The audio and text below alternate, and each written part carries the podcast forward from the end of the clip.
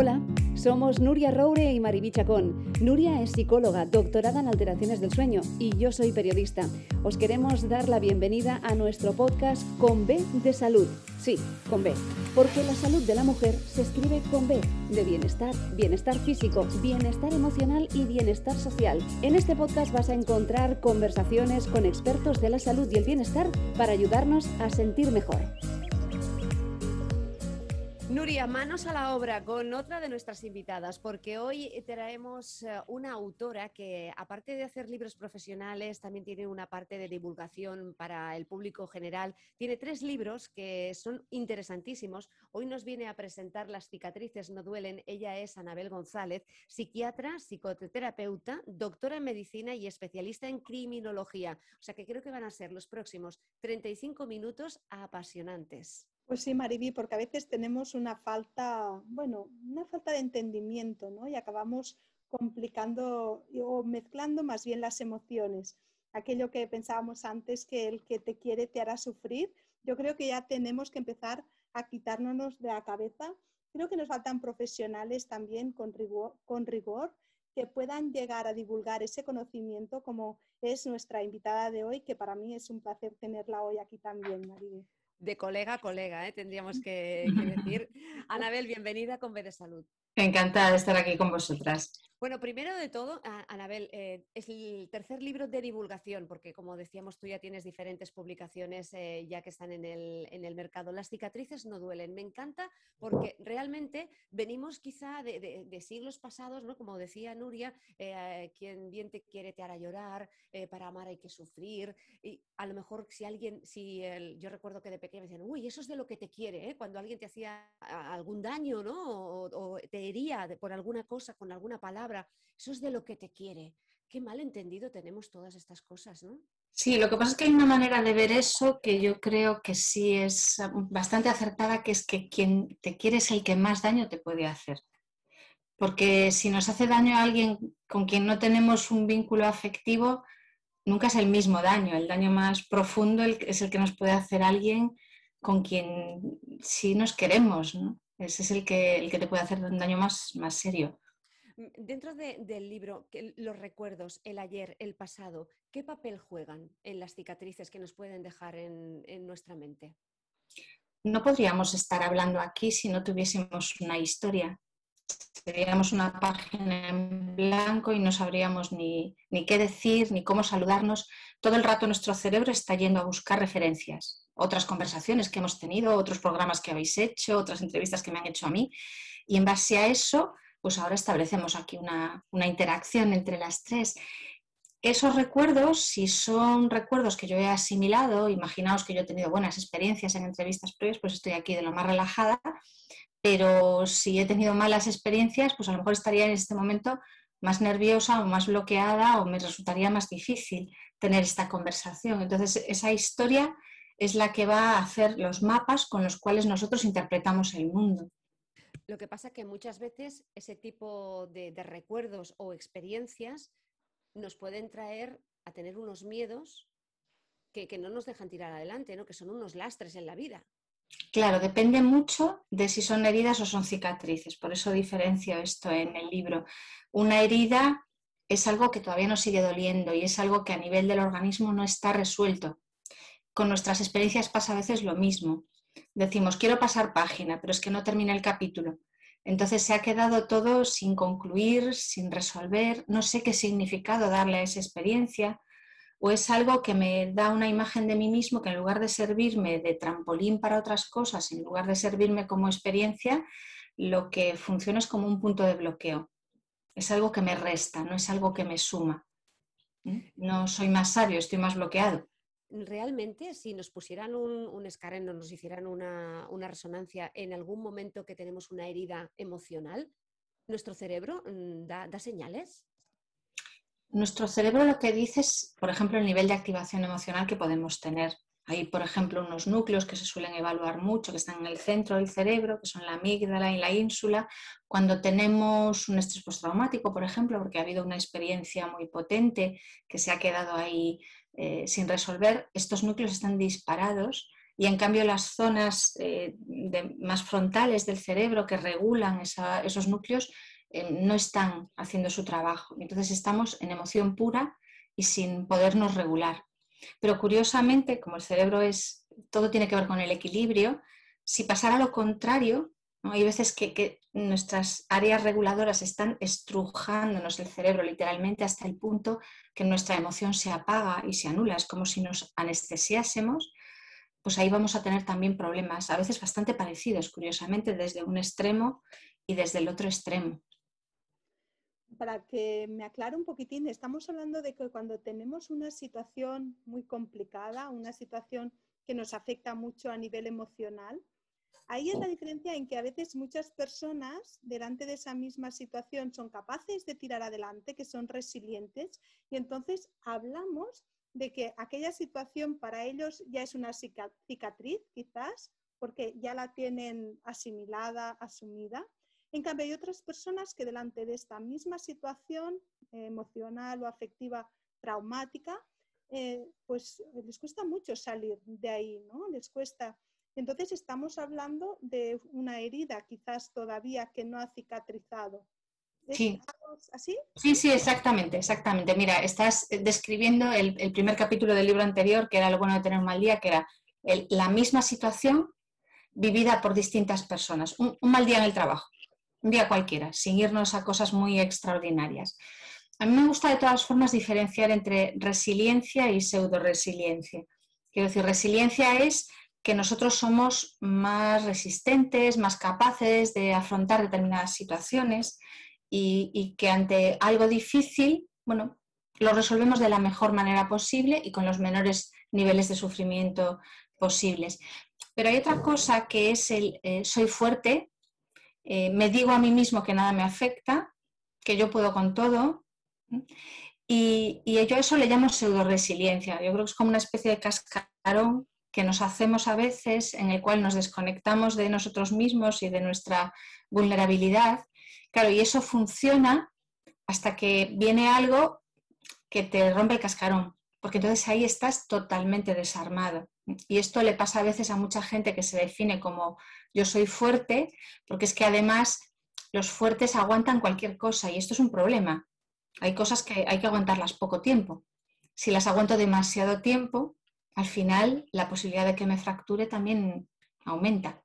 Claro, y además nos vamos cargando muchas veces con situaciones que nos están afectando, pero que no queremos hacer caso, no las queremos escuchar, ¿no? Y eso se va quedando ahí dentro y quizás eh, es un problema sobre todo para ese día que, que ya colma el vaso, hay una pequeña situación que dices hasta ahí y después nuestra, nuestro comportamiento, nuestra actitud es sobredimensionada, ¿no? A veces pequeñas cositas nos pueden hacer, bueno, explosionar. Y quizás sea por eso, ¿no? Porque nos hemos ido cargando, hemos sido fuertes y a veces personas muy fuertes pueden llegar a tener estos ataques. A veces son o ataques explosivos o podemos ir al otro lado, ¿verdad, Anabel? Sí, y además la gente fuerte se deprime muy mal. Son terribles enfermos porque, claro, ahí toca eh, estar flojitos, ahí toca reconocer que no podemos con todo, ahí toca sentirnos débiles y dejar que nos cuiden a nosotros y esto se les hace imposible, imposible. Claro, recuperarse eh, sería equivalente a querer curar una pierna rota sin ponerme escayola, porque como yo soy fuerte, fíjate, me contaba, me contaba un paciente un ejemplo buenísimo de esto, que me decía, dice, hablando de estas cosas, porque a él le pasaba un poquito, me decía, y pues sabes que mi abuela se murió de fuerte. ¿eh? ¿Y eso? claro, porque ella vivió en la, en la posguerra, toda esta época tan complicada, y entonces ella siempre decía, pues yo soy fuerte, pues yo soy fuerte, y se cogió una diabetes, y ella no se quiso tratar porque dijo que su sangre era fuerte. Por supuesto, se murió de consecuencias de la diabetes. y esta señora se murió de fuerte, claro. Y tiene, tiene como mucho, mucho sentido. Eh, si nosotros pasamos por encima, como tú decías antes, es, yo, es como barrer debajo de la alfombra. Claro, vas metiendo debajo de la alfombra tantas cosas, llega un momento que ya tienes una montaña eh, y entonces, ¿qué haces? Bueno, pues le pones otra forma, ya te tomas eh, tranquilizantes o, drogas o, lo que sea, ¿no? Con tal de que no, no salga para afuera todo eso, pero claro, tiene un límite.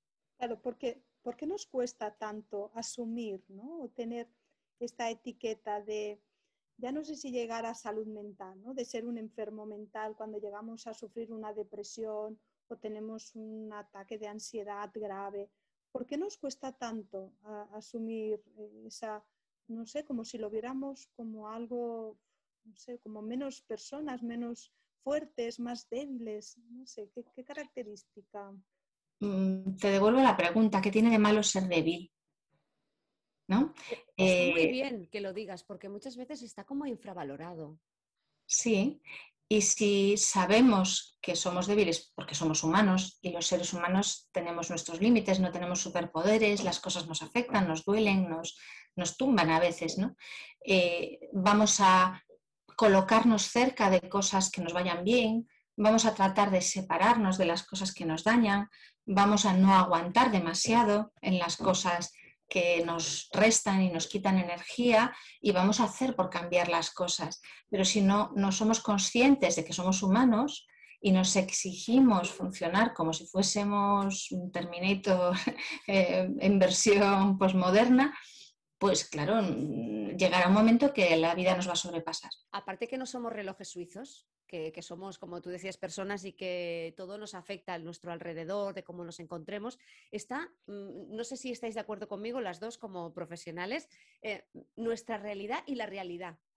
Una cosa es cómo percibimos y otra cómo, cómo realmente están pasando las cosas, ¿no? Porque todo depende cómo tengamos ese día, cómo nos hayan dicho según qué cosas, ¿no? O cómo nos hayan mirado, no sé, son tantos, tantos inputs que, que nos pueden despistar. Bueno, la realidad es un tema para, que da para, mucho. Eh, es cierto que vivimos nuestra propia realidad, todos tenemos una experiencia subjetiva. Lo que pasa es que hay personas que tocan muy poquito eh, el suelo, que tocan muy poco los hechos, que lo que piensan en su mente lo trasladan a verdad absoluta sin contrastar con cosas concretas y viven ahí, viven en un mundo y hay veces que, que incluso, mm, esto ya tiene que ver con otros temas, pero hay personas que quizás han tenido una infancia muy complicada y una forma en la que los niños sobreviven a esas infancias difíciles es su fantasía, que por suerte la tienen y les permite evadirse. Entonces se construyen mundos paralelos. Y yo he visto mucha gente en la que esos mundos paralelos siguen ahí y viven en ellos y se pasan mucho tiempo del día interaccionando con, con, figuras imaginarias que son la madre que hubiesen necesitado tener, la pareja que les dará todo lo que les faltó, los hijos que llegarán a donde no pudieron llegar, mm, y eso no les permite vivir en el mundo real y disfrutar de las cosas que sí existen y de las relaciones que sí tienen. En el libro que hoy nos estás presentando, Las cicatrices no, duelen, hablas de una terapia, eh, a ver si, si, te digo bien, bien el nombre, EMDR. Sí. ¿En qué consiste esta terapia? Pues mira, es una terapia, hay en esta última época un grupo de corriente de terapias que se llaman terapias orientadas al trauma. Eh, la idea es trabajar sobre las experiencias vitales acumuladas, esas que se acumulan y que no se resolvieron y que nos pueden estar influyendo negativamente.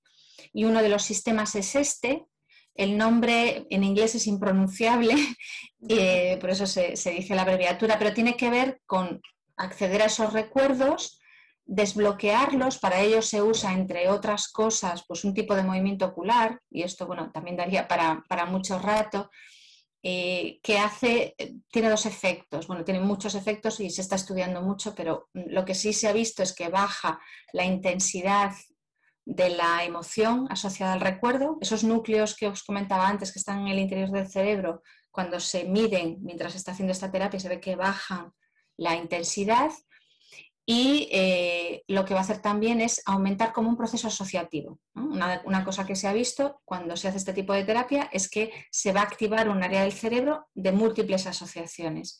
Entonces ese recuerdo se va conectando con otras cosas, con otras sensaciones, va variando, va cambiando y va perdiendo fuerza y queda distante, mm, sin carga, sin influencia negativa, queda como información. Pero todo esto con movimiento ocular. Bueno, el movimiento ocular es un ingrediente, es un, un tipo de movimiento ocular. Cuando estamos, ahora que estamos hablando aquí las tres, nuestros ojos se están moviendo, yo te miro a ti, miro para abajo, estamos rastreando el entorno. Eh, el procesamiento de información siempre está muy relacionado con la visión. Se utilizan también otros elementos, también que son auditivos, táctiles, bueno, otro tipo de cosas, pero básicamente lo que más he estudiado es, el movimiento ocular. Y, y, se ha visto pues, este tipo de efectos, pero bueno, es algo que todavía se está estudiando mucho. Lo que sí se ha comprobado es que funciona, de hecho, bueno, ya en el 2013 la OMS lo recomendaba para estrés postraumático y en la mayor parte de las guías clínicas está como un tratamiento de, elección. cuando sufrimos un, un, hecho traumático, muchas veces cuando tenemos esta herida y ya queremos cicatrizar, queremos que pase rápido, ¿no? Pero ¿cuándo necesitamos quizás terapia o cuándo es bueno intervenir? ¿Cuánto tiempo vemos que tardan a cicatrizar estas heridas para que ya podamos decir, hombre, pues dentro de, un duelo, ¿no? O, sufrir un trauma y empezar a asimilarlo bien, ¿cuál es el, cuánto tiempo eh, deberíamos dejar pasar por decir, mm, algo pasa aquí, yo creo que ya podríamos empezar a, a tratarlo? Depende de la situación. No es lo mismo el duelo de una persona que muere pues, en una edad avanzada y de una forma natural, que otro que nos coge por sorpresa, o el duelo de un hijo, o de un suicidio, que son cosas terribles de, asimilar. Entonces, bueno, teniendo en cuenta esto, sabemos que los duelos pues, llevan unos meses en una primera etapa y es razonable pues, que hasta que pase un año uno no se empiece a recolocar. Ahora, si te pasas ese año con unos niveles de sufrimiento terribles y con grandes dificultades para asumir que esto haya pasado, porque el problema que, tenemos a veces con las reacciones de, ante la pérdida es que la persona no, no, consigue mejorar porque se niega a aceptar, volvemos a la realidad de nuevo, se niega a aceptar que esto haya pasado. Y claro, e, e, es, algo que te va a atascar porque ha pasado. O sea, empecemos desde ahí, no, no podemos podemos, los seres humanos negamos la realidad con mucha insistencia, pero la realidad va a ganar. Y podemos, eh, tenemos el poder de, crear una nueva realidad, un nuevo presente. Tenemos el poder de construirlo, pero es, no deja de ser un espejismo. Todo lo que no avancemos en el mundo real no es consistente. Y la realidad es muy terca y gana siempre. Entonces, en, algún momento nos vamos a ver frente a ella de un modo que no vamos a poder negar. Entonces, si construimos otro castillo de naipes para afrontar esa situación, que no digo que no se haga, se hace muchas veces, pero no funciona bien. Gran parte de la patología que nosotros tratamos tiene que ver con este tipo de cosas. ¿Y cómo podemos ayudar o qué podemos hacer para que estas heridas cicatricen bien o cicatricen rápido?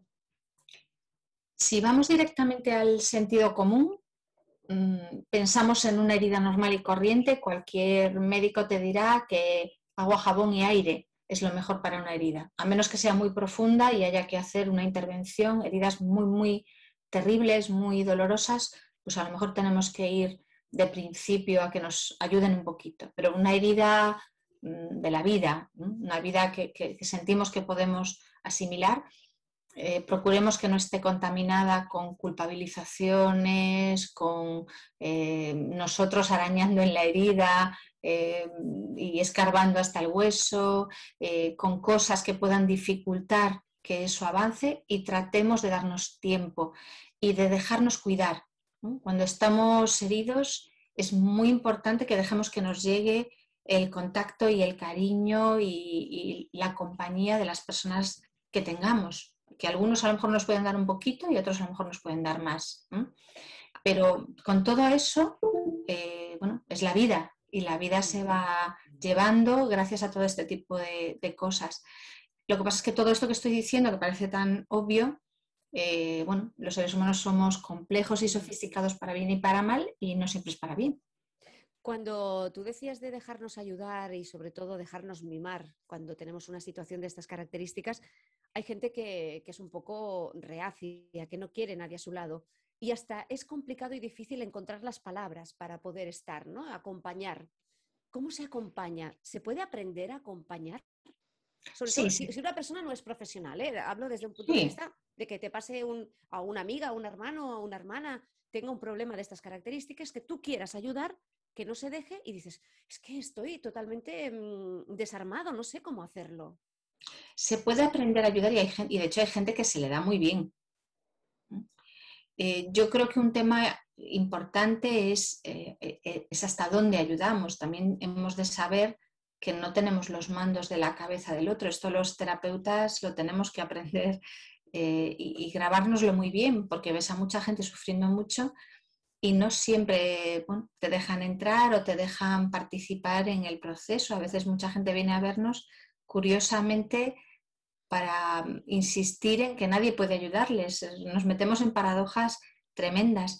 Y ahí lo único que podemos hacer es intentar estar, eh, que no nos dejan mm, estar mucho más presentes, pues de vez en cuando pues podemos mandar un mensajito, oye, que, seguimos por aquí y que me importas y que lo que quieras y y bueno, y eso, y eso es bastante. A veces por nuestra propia impotencia nos ponemos a dar consejos, ¿no? Porque algo tenemos que decir, pues no, pues a lo mejor no tenemos que decir nada, tenemos simplemente que estar ahí, ¿no? O intentamos darle a la persona una solución y la persona lo único que quiere es que la escuchemos y, que, y poder desahogarse con alguien, sentir que estamos. Y a veces pues es estar en silencio y estar. Eh, y, después cada cosa tiene también su momento. A veces estamos muy atascados y estamos ahí enrocados y no sabemos cómo dejar que el otro pueda estar, pero si tenemos paciencia, pues a veces con el tiempo se va pudiendo. Lo que no hay que perder es la paciencia por el otro lado, ¿no? Claro, claro, y entender que no siempre se puede, y esto es muy duro. Si ves a alguien que te importa, que lo pasa fatal y que no se deja ayudar, es una sensación bastante tremenda, pero Mm, tenemos que aprender a quedarnos tranquilos cuando hemos hecho lo humanamente posible, porque a veces nos pedimos lo imposible. Volviendo otra vez al título de tu libro, Las cicatrices no duelen, hay un subtítulo que a mí me ha encantado y sobre todo porque lo he sentido más de una vez. Dice, ¿cómo sanar nuestras heridas y deshacer los nudos emocionales? Cuando hablamos nudo en la garganta, Mm. nudo en el estómago, que parece algo tan, tan etéreo y que no, que es real como la vida misma, porque realmente hasta podemos perder la voz o, podemos eh, no controlar nada de nuestro cuerpo porque tenemos un nudo, un nudo que nos impide hacer cualquier cosa cotidiana. Sí, sí. Y esos nudos, eh, bueno, hay que buscar cómo entender cómo están hechos y, deshacerlos con, cuidadito, porque un nudo si te pones a tirar fuerte, a veces lo, aprietas más. Entonces, lo primero es observar lo que sentimos sin machacarnos, que esto cuesta un mundo. Y cuando somos capaces de hacer eso, por lo menos ya mejoramos un poquito en este, en este plano, pues los nudos hay que ir viendo de qué hilo tirar primero. Y después, poquito a poco, ir deshaciendo ese y vas deshaciendo otro. Eh, muchas veces decías tú antes que, tenemos mucha prisa por, salir de las cosas, que queremos saltar por encima y las emociones y las cosas y los sentimientos tienen sus procesos y sus procesos llevan unos tiempos que quizás sí que es cierto que en esta cultura que vivimos, yo creo que esto va a cambiar un poquito con la pandemia, a ver si nos duran. El tema de los ritmos y de los tiempos Ahora hablaremos todo rápido y ya, ¿no? Hablaremos de la pandemia porque, Nuria, eh, luego te explicaré una anécdota, una anécdota de, la doctora Anabel González. Pero antes de continuar, eh, cuando hablamos de los nudos emocionales, ¿pueden ser también físicos las contracturas que muchas veces nos acompañan? Claro, eh, hay muchas veces que las contracturas vienen del cerebro.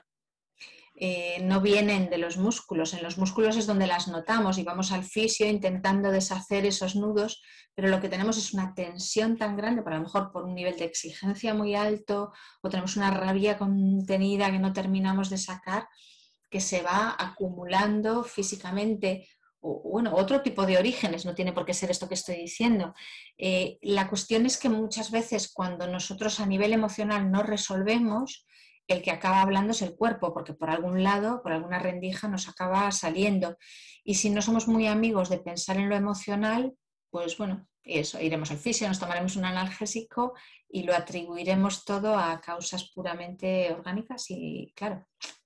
Sí, porque hablamos de estas contracturas, pero hay muchas más, hay, hay muchos más síntomas que a veces sentimos en nuestro cuerpo y puede ser debido a estas cicatrices que están ahí sin cerrar, ¿no? Sí, mira, fíjate, hace, hace mm, unas semanas hacíamos, hacíamos un directo con una compañera sobre temas de abuso sexual, ¿no? de abuso sexual que, temprano de, la infancia, que es un tema tremendo y muchísimo más frecuente de lo que pensamos. Y, por ejemplo, hay una asociación, no, quiero decir con esto que todas las personas que tienen este problema tienen que tener un abuso en absoluto, pero hay una asociación muy alta, por ejemplo, con colon irritable que es un problema muy frecuente, hay mucha gente que tiene colon irritable que no habrá tenido ninguna historia de, abuso, ¿vale? Pero mm, eh, muchas veces historias tan distintas como estas se conectan porque todo nuestro sistema nervioso, cuando se nos, nos ocurre en situaciones traumáticas graves, se desregula. Y el sistema nervioso no está en la cabeza, el sistema nervioso está desde la cabeza hasta la punta del pie. Y, por ejemplo, en el sistema digestivo tenemos más terminaciones nerviosas que en ningún órgano del cuerpo, con lo cual muchas veces pues, el nudo en el estómago, eh, estos, estos, estos dolores de barriga realmente mm, tienen una causa emocional y no siempre de este momento. La gente dice, pues es que estoy bien, no me pasa nada. Bueno, pero habrá que ver toda la mochila no solamente lo que esté pasando esta última semana. Escuchábamos hace unos días a, Cristina Mitre, en el podcast de Cristina Mitre, que, tanto Nuria como yo somos grandes fans de, ella, eh, que tenía a la doctora Marían Rojas y ella hablaba de esa conexión cerebro-intestino. Sí. Bueno, como digo, es el órgano del cuerpo con más conexiones nerviosas y ahora está como muy en boga todo el tema de la alimentación, que es importante y, y desde luego que hay que cuidarla, pero las relaciones a veces no son tan directas, no es como es el sistema digestivo, la solución está en la alimentación. Bueno, es que todo esta división del cuerpo y la mente es un invento de la sociedad occidental. Eh, las, culturas orientales siempre han tenido claro que esto no, era así y, y, cada vez la ciencia nos está diciendo por más sitios y desde más conexiones que esto, mm, bueno, a ver, es que tenemos un cuello por algo, ¿no? La cabeza y el cuerpo no están desconectados, están en total interconexión. Claro, y además siempre decimos, ¿no? Que el cuerpo tiene memoria, porque seguramente en este caso que estabas comentando son personas que han, que han sufrido este abuso de pequeñas y quizás esta dolencia les ha salido años más tarde, ¿no? Es decir, que tampoco hay que ir a buscar la situación muy cerca, muy, muy próxima a nosotros, sino que muchas veces viene de, años anteriores. Sí, sí, como decías tú antes, por acumulación. Otras veces porque cuando empieza, siempre es interesante de todas formas ver esto cuando empezó, o sea, la, la etapa en la que empecé a tener este tipo de problemas, ¿qué estaba pasando? Pero a veces ahí lo que estaba pasando igual no es algo de mucha envergadura, pero es una cosa que conectó con aquello. Hay personas, pues mira, la, pandemia es la misma para todos, pero claro, eh, la soledad, hay gente que le ha hecho una resonancia terrible con experiencias de abandono temprano. La sensación de estar encerrado les ha llevado a relaciones en las que se sintieron atrapados o a situaciones en las que se sintieron atrapados. El miedo les ha llevado a situaciones de peligro que igual no tienen nada que ver ni con virus, ni con enfermedades, ni con nada. Pero el cerebro está siempre yendo a buscar ¿qué hago con una pandemia? Si es que no teníamos ninguna referencia, ¿para qué hacer con una pandemia? Pues va a buscar donde puede, pero claro, se encuentra con lo que se encuentra. Y ahí a veces hemos visto pues, personas que están teniendo dificultades por cosas que la pandemia pasaba por aquí, pero les activó muchas, muchos temas de su historia pasada. Hablando de la pandemia, Nuria, yo quiero explicarte una anécdota y es que justo hace un añito que Anabel González nos presentaba también el libro Lo bueno de tener un mal día. ¿Y qué pasó? Pues que hizo muy poquitas presentaciones porque llegó la pandemia y nos encerró a todos. Tú imagínate teniendo a la venta este libro, Lo bueno de tener un mal día, ¿cuánta gente lo ha debido leer como diciendo, pero esto como era como premonitorio? Premonitorio total y no un mal día, no uno detrás de otro. Sí, sí, sí. Sí, porque además era exactamente esto, ¿no? El, el kit del asunto es cómo sabemos llevar los días malos. Y, aquí estamos. Sabemos llevar los años malos, fíjate. Pero Vamos a dar unas ayudas sí, a Vamos a dar unas pinceladas. A ver, ¿cómo podemos llevar mejor estas situaciones? Ahora hablamos de la pandemia, que bueno, a ver, parece que ya estamos viendo un poquito ya la luz, ¿eh? no, no podemos... Eres muy optimista, Nuria Robre. sí, no vamos a compararnos con hace un año, Mariví, que teníamos todo el, sistema sanitario colapsado y la gente muriéndose y poniéndose muy enferma. Ahora ya estamos empezando a ver eh, la salida de este túnel. pero aún así, a lo mejor en situaciones que, es, que personas que están pasando una situación de, uff, ¿cómo salgo de esta? ¿Cómo puedo eh, tirar para adelante? Este mal día no es solo un mal día, sino que es otro mal día y están un poco ahí enclaustrados y no, y no pueden salir de ahí. ¿Cómo les, les ayudamos un poquitín? Bueno, hay una parte que tiene que ver con, con, la perspectiva. Yo creo que uno de los problemas de esta pandemia es que no es una situación, sino una marea constante de situaciones. Es que no, no hay cómo acomodarse a algo que cada día cambia, que surge otra cosa, que viene otra cepa, que si hay una ola y luego otra y luego otra. Entonces, eh, no nos queda otra que coger una mentalidad de, navegar en la incertidumbre y, no esperar tener claro nada durante un tiempo. Hay personas que esto lo llevan fatal y bueno, puedo, empeñarme en seguir intentando tener control en esta situación o puedo centrarme en mis recursos y en ir día por día, procurar no juntar los días que van a venir, porque total, mañana van a cambiar de opinión, así que déjame terminar el día de hoy, mañana empezamos otro y vamos con el día de mañana. ¿Y cuáles son mis recursos? Pues mm, mis recursos son personales y son sociales. Entonces, yo tengo lo que, lo que yo mm, puedo tener como, pues yo a lo mejor tengo mucha paciencia, pues mira, bendita sea, ¿no? No la tengo, pues la voy a cultivar porque ahora me va a hacer falta, así que vamos a intentar eh, no autodesesperarnos, por ejemplo, porque a veces en la forma en la que nos hablamos por dentro, nos vamos reconcomiendo y nos vamos alimentando mucho eh, estas sensaciones. Yo creo que otro punto peligroso es el cabreo. Em, es justificable, es razonable, seguro que todos tenemos muchas razones para estar enfadados, pero es agotador. Y si estamos muy focalizados en lo que no se está haciendo bien y en lo que no funciona, aunque lo veamos, ¿no? pero una cosa es verlo y otra cosa es Reconcomernos y otra cosa ya es entrar en fenómenos de calentamiento global, que esto en redes, vamos, es, como muy fácil, ¿no? Entramos ahí y empezamos todos a enfadarnos por... Entonces, eso yo creo que es muy, muy agotador. Y otra cosa que es también importante es mm, no pedirnos un funcionamiento como si no estuviésemos en esta situación. Necesitamos adaptar nuestras exigencias a la situación, que a veces nuestras exigencias son rígidas y las intentamos mantener sea como sea. Y quizás el, elemento que para mí es más importante, nosotros estuvimos haciendo un estudio de investigación, estamos ahora intentando sacar las, las, publicaciones sobre cosas que podían influir en todo esto y uno de los datos que estudiamos es el autocuidado. El autocuidado entendido en un sentido muy amplio cómo me trato por dentro, si me machaco o no, si busco ayuda o no y si me dejo ayudar, si busco cosas buenas y si dejo que esas cosas buenas entran. Bueno, una serie de cosas así bastante amplia. Entonces, las personas que funcionaban mejor en esto eh, eran más resilientes, tenían menos síntomas y las personas que funcionaban peor en esto pues acababan con más, sobre todo con, estados más depresivos. Esto bueno, vimos unos cuantos meses de, la pandemia, no lo hemos analizado todo, pero yo creo que esa sería una de las cosas a trabajar más importantes. Aprender a cuidarnos, por lo menos a tratarnos como si fuésemos nuestros, nuestros amigos, ¿no? que a veces nos tratamos como a enemigos Exacto, y además los peores, ¿eh? porque con nosotros mismos no tenemos ningún filtro, vamos. También me gustaría hablar una, al menos una pequeña pincelada que si te parece, Nuria, podríamos invitar a Anabel otro día porque vemos que, podemos sacar muchísimos temas con, con, nuestra invitada de hoy, eh, nuestros adolescentes. Es un tema que nos preocupa muchísimo, la pandemia, cómo les está afectando, cómo están siendo sus relaciones, cómo van a relacionarse en un futuro. Esto va a ser muy complicado.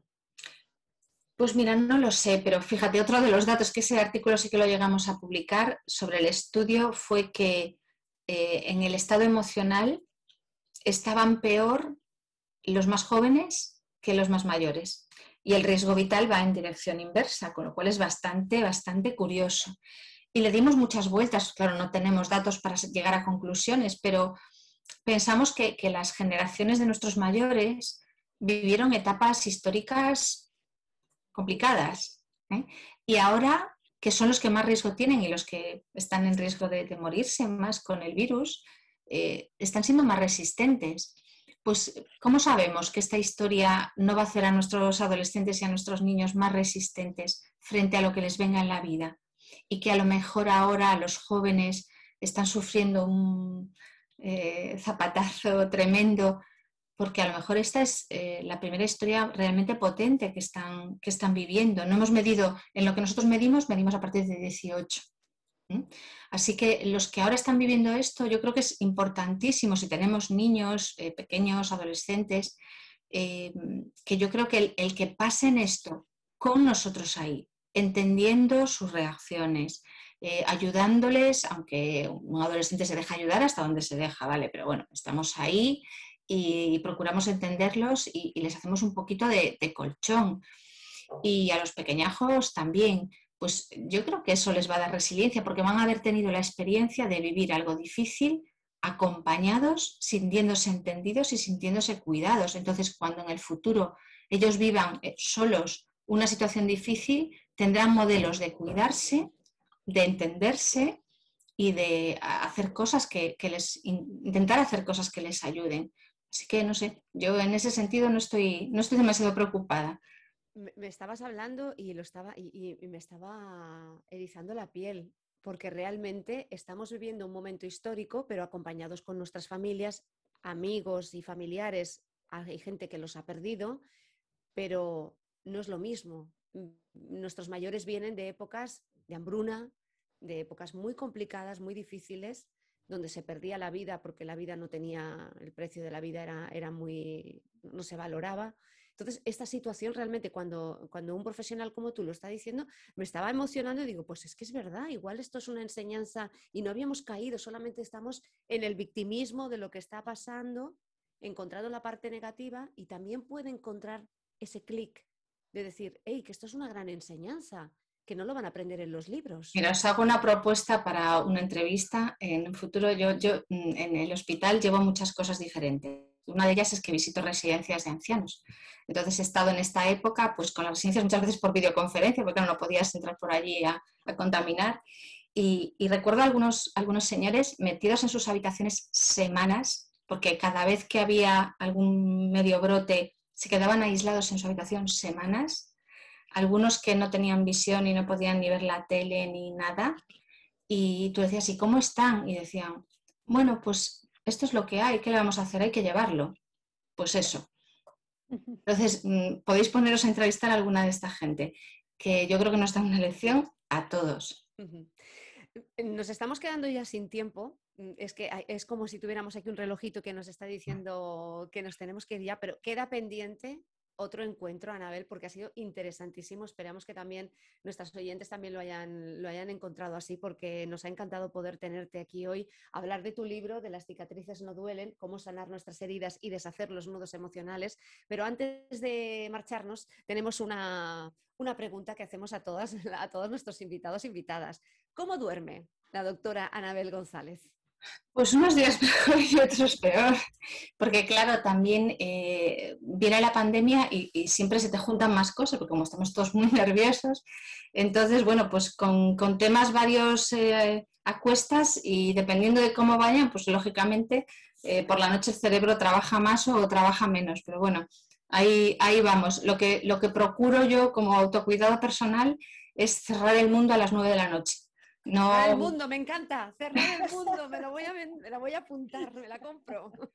Porque, porque yo si me quedo, si me empiezo a hacer cosas después de las nueve de la noche, me entero de algo a partir de las nueve de la noche, hablo con ella a partir de las nueve de la noche, mm, no duermo igual. Así que yo cierro el mundo a las nueve y así más o menos voy durmiendo, que es muy importante. Muy buen consejo. Y hoy, aprovechando que está la doctora Anabel González aquí, también me gustaría decir que quizás uno de los síntomas de, poder ver que una herida ya es una cicatriz, quizás también la vemos en el sueño, ¿no?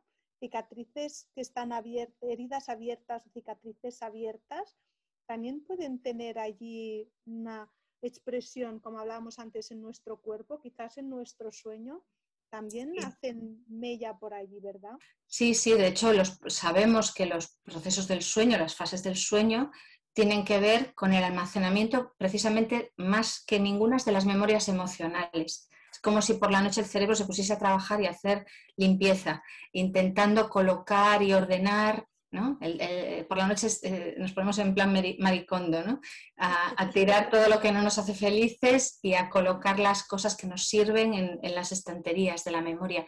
Pero cuando algo está atascado, ¿no? típicamente además en el estrés postraumático hay pesadillas recurrentes y hay un tema que vuelve y vuelve y vuelve y, del que no salimos. Y eso es un nudo, un nudo clarísimo, sí. Anabel González, muchísimas gracias por estar hoy con nosotras. Eh, esperamos que, que vuelvas pronto. Cuando queráis, encantada. Hasta aquí el episodio de hoy.